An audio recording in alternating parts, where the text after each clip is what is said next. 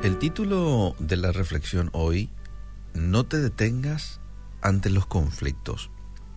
Y esto es importante recordarlo porque a veces ante un conflicto, o quizás ante el primer conflicto todavía como que estamos con ánimo, pero cuando viene el segundo conflicto, o el tercer conflicto consecutivo, o el cuarto, ya queremos rendirnos, ¿verdad? Ya queremos tirar la toalla, no me escucha luego Dios, ¿verdad? Parece ser que no le importo luego, entonces ya queremos rendirnos. Y no, no. Ayer estuvimos hablando precisamente algo de esto con el pastor Vicente Mesa aquí en el tiempo de fe práctica, ¿verdad? Y esto tiene un poco algo que ver también, está relacionado, porque Dios antes de llevarte a un destino te anticipa su plan, tal como lo hizo con Abraham, también lo hizo con Elías, Jesús y, varios otros.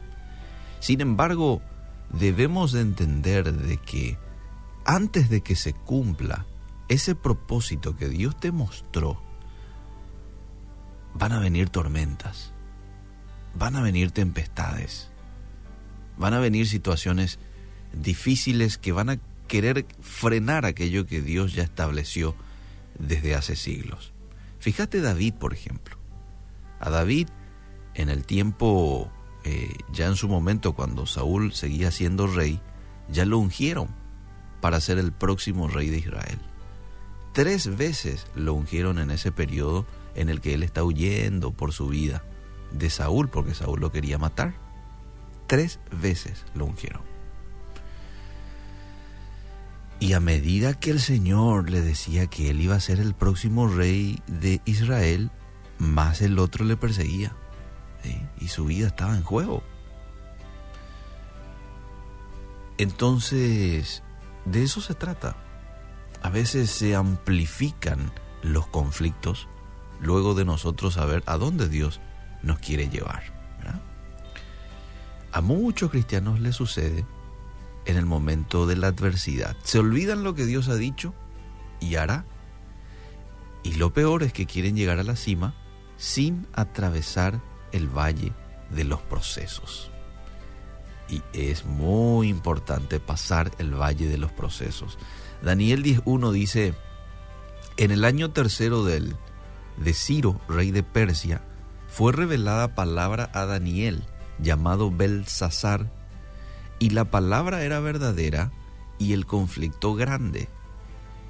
Pero él comprendió la palabra y tuvo inteligencia en la visión. Me llamó nomás la atención y por eso lo quería leer. El conflicto grande. Daniel fue un hombre que pasó también por varios conflictos importantes en su vida. Quizás Dios te haya revelado hace tiempo atrás las cosas que Él te quería o te quiere dar y hoy lo estás viendo así de manera opaca o con tu familia o aquella pareja que tanto has estado esperando.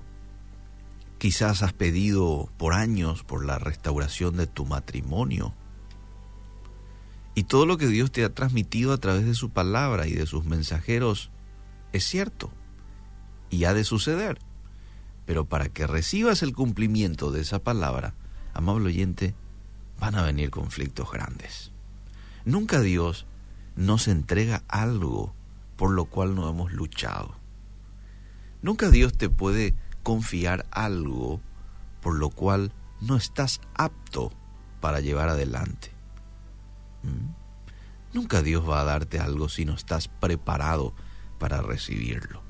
Qué peligroso sería que Él te bendiga, que Él te dé de su abundancia y vos no estés preparado. Eso sería muy peligroso. ¿No te parece?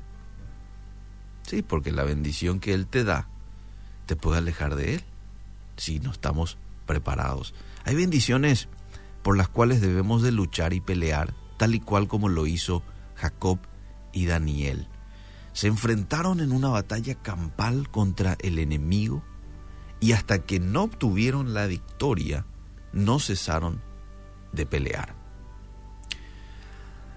A lo mejor tú a causa de los conflictos que estás atravesando, En estos días habrás dicho, voy a tirar la toalla. ¿Qué? Ya. ¿Para qué ni irme más a la iglesia? Así nomás ya. O quizás ya te tiraste al suelo, desanimado. Pero quiero en esta mañana animarte a que no decaigas. No es tiempo de desfallecer, no es tiempo de mirar atrás. Es tiempo de que entiendas que la palabra de Dios es verdadera y por eso el conflicto es grande. Es tiempo de que comprendas que Dios pelea por ti. Y así como envió ángeles a luchar a favor de la bendición que él tenía para Daniel, él hará lo que tenga que hacer si te paras firme en el propósito de él y no te das por vencido en el tiempo del proceso. Lo que le hizo a Daniel no rendirse, dice el texto de Daniel 10, de, es de que entendió la palabra que Dios le había hecho saber y tuvo la valentía de mantenerse firme en medio del proceso. Tal vez hoy se han despertado conflictos en distintas áreas de tu vida. Las cosas se han puesto difíciles. Los problemas parecen aumentar. Quizás Nunca la escasez ha tocado a tu puerta como lo ha tocado en los últimos tiempos. Parece que ese marido se revela cada día más. Eso quiere decir, amable oyente, que estás camino al cumplimiento de lo que Dios ha dicho. Por eso es que no te puedes dar por vencido ahora, a los 85 minutos de juego. No, tampoco puedes renunciar a tu matrimonio. Tampoco puedes renunciar a tu familia, a tu llamado. Es tiempo de entender de que estás en el proceso de Dios, en donde Él te está formando, en donde Él te está haciendo una persona más parecida a la imagen de su Hijo, ¿verdad? Y es tiempo de perseverar, continuar. Entonces, si en esta mañana hay gente que está un tanto decaído y con una fuerte tentación de dejarlo todo? Yo te animo con esta reflexión. Y que puedas decirle a Dios en esta mañana, Señor, no entiendo muy bien el porqué de estos procesos. No entiendo muy bien esta sensación de confusión que, estoy sintiendo. Pero sabes qué, Señor, te entrego. Te entrego a ti y decido confiar, decido perseverar. Y eso va a tener su recompensa. Y este proceso va a tener su fin. El proceso no es eh, eterno. El proceso o los procesos son temporales. Por un tiempo, porque Dios tiene un propósito en medio de ellos. Gracias Señor te damos, porque aún a pesar de esos procesos que a veces nos toca entrar, sabemos de que tú estás con nosotros. Hoy no te pedimos para que nos quites ya de estos procesos, que nos quites de estos desiertos.